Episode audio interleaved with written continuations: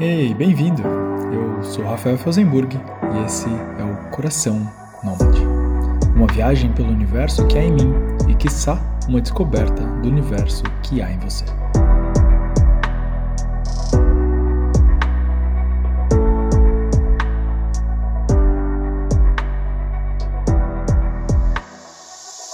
No episódio anterior eu te contei a saga que foi para realizar a viagem para a Ásia. Essa que foi a aventura mais louca que já fiz, a mais transformadora e a que fui mais longe no planeta e em mim. Chegar lá no sudeste da Ásia, sem basicamente nenhum planejamento, me exigiu um desprendimento grande e uma confiança ainda maior em mim e na vida. Então, se você está curioso para saber ou até relembrar, caso você já me acompanhava no Instagram na época dessa viagem, como foi essa aventura. Aumenta o som, respira fundo e senta que lá vem a história. Como te disse no episódio anterior, você viu o anterior, né? Bom, comprei essa passagem numa mega promoção e por conta disso, o voo tinha pausas relativamente grandes em dois países antes do desembarque final. A primeira pausa foi no aeroporto de Frankfurt, na Alemanha. Lá eu fiquei por três horas, aguardando o próximo voo. Uma pausa demorada o suficiente para me deixar inquieto, porém rápida demais, a ponto de não ser possível sair do aeroporto para conhecer a cidade. Já a segunda conexão foi em Pequim, na China. Lá, a pausa foi de 11 horas o que me permitiu sair para conhecer um pouco mais da cidade. Na primeira conexão, assim que cheguei em Frankfurt, já comecei a chamar a atenção por conta da minha aparência. Mas ainda assim, nada demais. Foi até divertido. Quando fui pedir uma informação para uma aeromoça, percebi que ela nem me ouviu direito, pois estava com o olhar meio hipnotizado para o meu cabelo.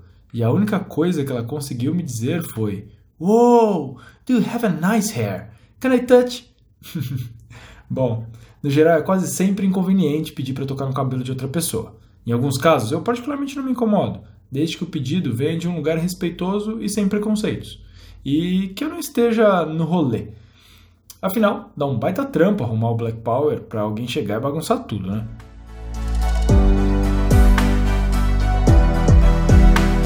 Como nesse caso eu nem a conhecia e estava no rolê, agradeci o elogio e disse para ela que eu não gostaria que ela tocasse meu cabelo. Ela ficou um pouco desapontada, mas entendeu. Não insistiu e me respondeu com atenção minha dúvida, que foi o motivo de eu ter ido até ela. Agradeci mais uma vez, saí andando e observando ela ainda parcialmente hipnotizada com meu cabelo.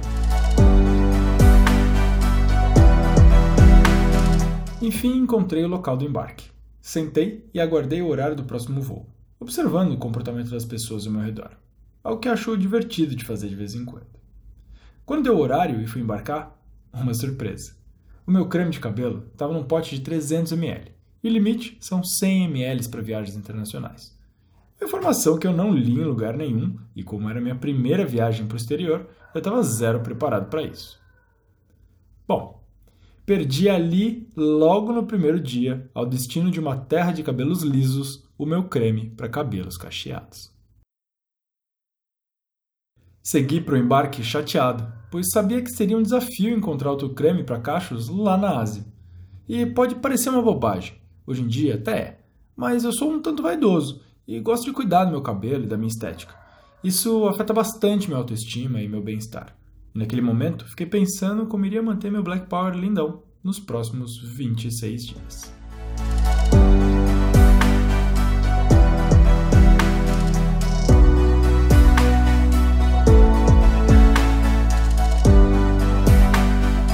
Ao embarcar, uma aeromoça chinesa super elegante me olha com o mesmo olhar hipnotizado da aeromoça alemã e me diz: Oh, it's a beautiful hair! Looks so soft. Achei engraçado, por isso é um comentário que já recebi algumas vezes. Inclusive, já tive um afeto muito importante na minha vida que me deu um apelido de nuvem. Mas essa é uma outra história. Enfim, durante o voo, Conversei bastante com um empresário chinês que ficou curioso sobre mim e puxou o assunto. Ele gostava muito do Brasil, já tinha vindo algumas vezes a trabalho e gostava muito do jeito de ser animado do brasileiro. Ao chegar no aeroporto de Pequim, saindo do avião, um outro passageiro chegou até mim e perguntou: It's your hair real?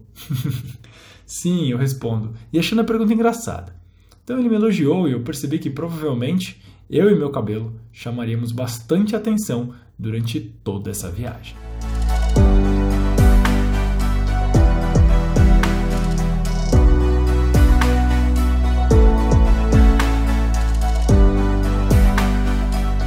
Talvez você não saiba, mas a China tem uma política de visita sem a necessidade de visto.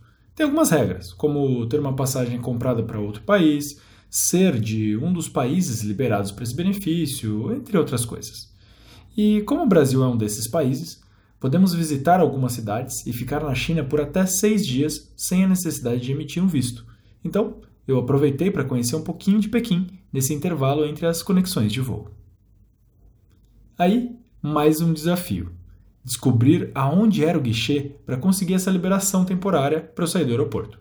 Logicamente, fui atrás de um atendente para me tirar essa dúvida. Achei um funcionário e perguntei onde é que ficava o guichê para a liberação temporária de seis dias. Ele então me apontou uma direção, mas quando eu observei essa direção, saquei que não era para onde eu queria ir, pois as placas indicavam embarque e conexões, e definitivamente não era isso que eu queria. Insisti com o funcionário que não era para lá eu queria outra coisa. Ele foi ficando irritado comigo e muito incomodado, pois atrás de mim começou a juntar uma fila de outras pessoas querendo também tirar suas dúvidas. E eu estava ali claramente atrapalhando a eficiência do trabalho dele. E ele, claramente, não entendendo o que eu queria de fato. Ele só queria que o fluxo seguisse e nenhuma fila acontecesse. Foi aí que eu percebi que, para ele, e depois para alguns outros funcionários que interagiam em Pequim também, eficiência era bem desconectada de eficácia, pois ele não queria resolver o meu problema, ele queria resolver o problema dele.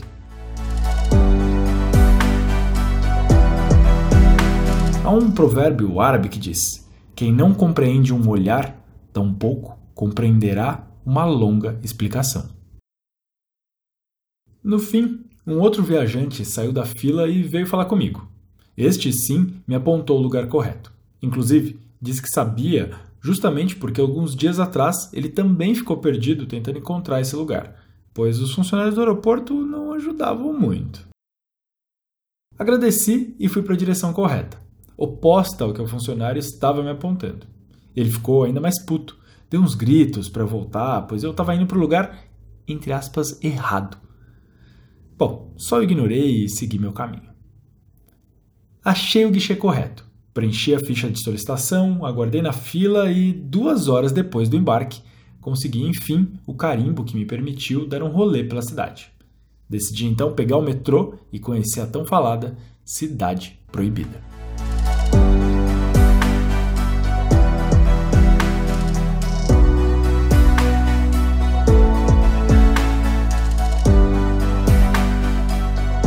Cidade Proibida foi o Palácio Imperial da China desde os meados da dinastia Ming até o fim da dinastia Qin. Ou seja, foram quase 500 anos, desde 1420 até 1912, que este local serviu como residência do imperador e do seu pessoal doméstico, sendo o centro cerimonial e político do governo chinês.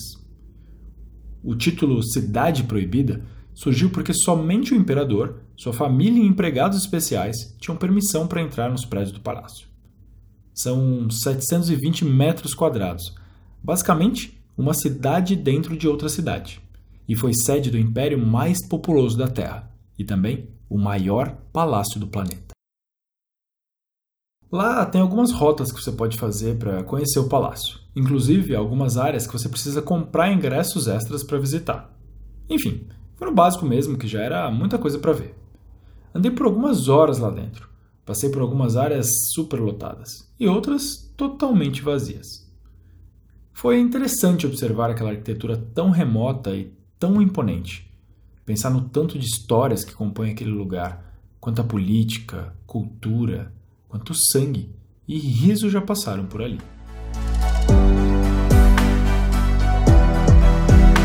Chegando quase no final, encontrei um jardim incrível, com árvores surreais, todas curvadas, formando desenhos com seus troncos e galhos.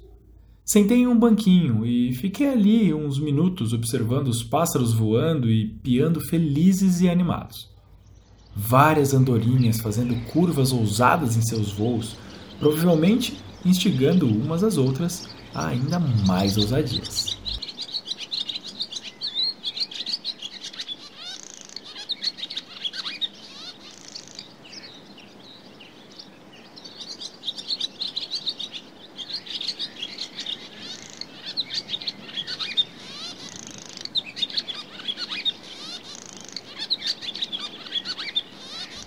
Chego ao final e observo uma construção bem no topo de uma montanha. Pensei, já estou aqui, então bora lá. Entrei então no Jinshan Park e comecei a subir as escadas. Não contei quantos degraus foram, mas eram vários. De lá de cima dá para ter uma noção bem melhor do tamanho da cidade proibida. E cara, é gigante mesmo. No parque vi um pouco mais do dia a dia dos moradores de Pequim. E confesso que gostei mais da experiência andando fora da cidade proibida do que dentro. Acho que por ser um ambiente já menos turístico e definitivamente menos lotado.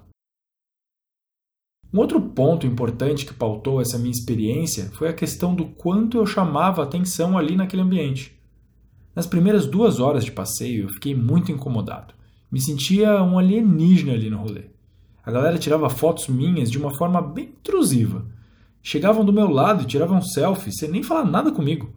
Alguns momentos foram bem desagradáveis e eu estava ficando bastante chateado com essa dinâmica. Daí parei por uns minutos pelo parque para me ouvir, ouvir meus sentimentos, meus incômodos e buscar em mim uma forma de me entender com o que estava rolando. Foi aí que percebi que, de fato, esse comportamento deles apesar de sim intrusivo e bem deselegante, era de certo modo esperado. Sou um cara negro de quase 1,80m, com mais uns 15 centímetros de cabelo num formato Black Power, ou seja, de fato, um ser bem diferente da estética local.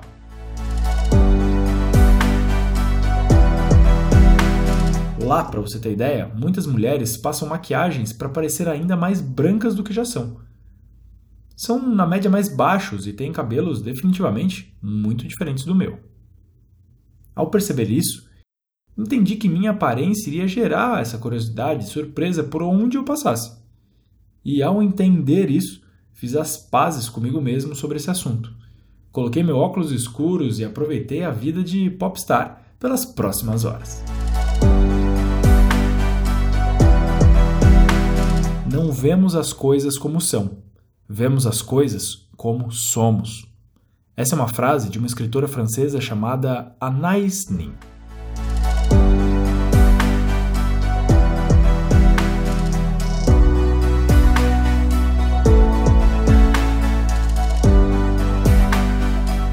A partir desse momento, consegui me divertir muito mais.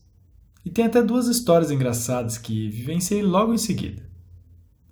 A primeira aconteceu enquanto eu caminhava por uma das ruas de Pequim. Eu estava gravando um stories para o Instagram falando justamente essa questão das fotos. Olho para além do meu celular e vejo uma mulher ajoelhada no chão, me apontando sua câmera e me alinhando em suas grandes lentes. Imediatamente eu viro meu celular para filmá-la. E ela, com grande surpresa, percebe que eu a peguei no flagra. E daí só nos restou rir juntos da situação. Depois de rirmos e nos apresentarmos um ao outro, ela me pediu para sair em uma foto junto com as amigas dela. E pela primeira vez naquele dia eu decidi de bom grado sair numa foto de outra pessoa. O que eu não estava esperando é que ela tinha tantas amigas junto com ela naquele momento. Do nada surgiram oito chinesas, quatro para cada lado e eu no meio. Essa foto é uma lembrança bem engraçada e que me lembra muito desse momento há poucos minutos atrás, que parei para entender meus sentimentos e me abrir para observar o mundo para além do olhar que eu tinha naquele momento. O momento que decidi ampliar minhas perspectivas. Um dos momentos que mudaram tudo nos próximos 26 dias de viagem e, com certeza, na minha vida.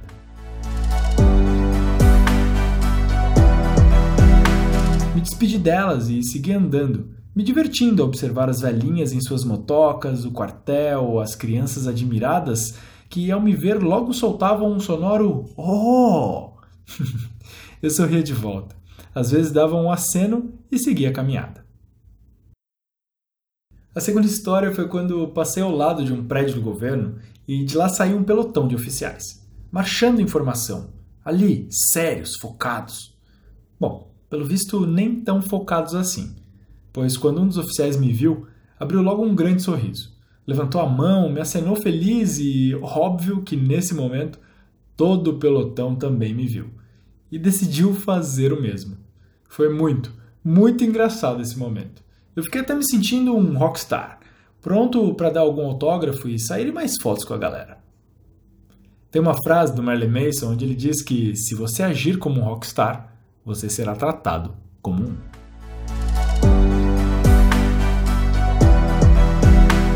Enfim, depois de uma bela caminhada pela cidade, porém ainda sem entender bem a dinâmica do funcionamento dos semáforos de pedestres de lá, afinal eles ficam verdes, mas os carros não param. Deve ser preciso se jogar e começar a atravessar que os carros vão parando para você. Mas confesso que me deu um certo cagaço. Até esse momento, tirando o fato de não entender bolhufas do idioma e de parecer um alienígena superstar, a viagem estava sendo muito divertida e disruptiva para mim. Pequim é uma cidade enorme, cheia de pessoas, carros e poluição como todas as metrópoles. Aquele frenesi das pessoas indo para o trabalho pela manhã e indo para todos os lugares durante todo o dia. O metrô cheio, as pessoas nem sempre educadas. Até me sinto meio em São Paulo, praticamente em casa.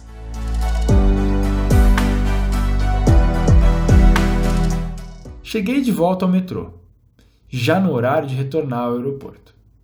E aí, o desafio de comprar o bilhete do metrô pois nessa estação só havia atendimento eletrônico, umas máquinas de autoatendimento onde você escolhe o destino, paga e pega seu bilhete. Parei por alguns minutos ao lado das filas para observar como é que eles compravam, e logo consegui comprar o meu. Sucesso! Cheguei de volta ao aeroporto sem maiores problemas. Fui para o lado errado uma vez dentro do metrô, mas logo percebi e voltei. Chegando no aeroporto, o procedimento de reentrada foi mais fácil do que o de saída, porém relativamente mais tenso. Tudo muito rápido, muito rígido, ríspido e com um inglês que não ajudava nem um pouco a entender o que raios eles estavam falando. Mas enfim, mochila esvaziada, detector de metais, aquela palpada no meu cabelo e eu estava liberado. Dessa vez, sem nada confiscado. Agora, uma pausa para respirar e procurar o portão do meu próximo voo. E é também onde vou parar por hoje. Afinal, só o primeiro dia dessa aventura já deu pano para manga, não é?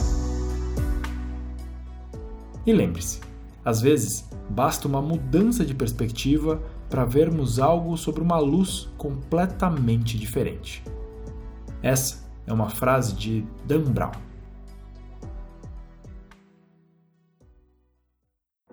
Então se abra, ouça, sinta. E a gente se encontra no próximo pulsar.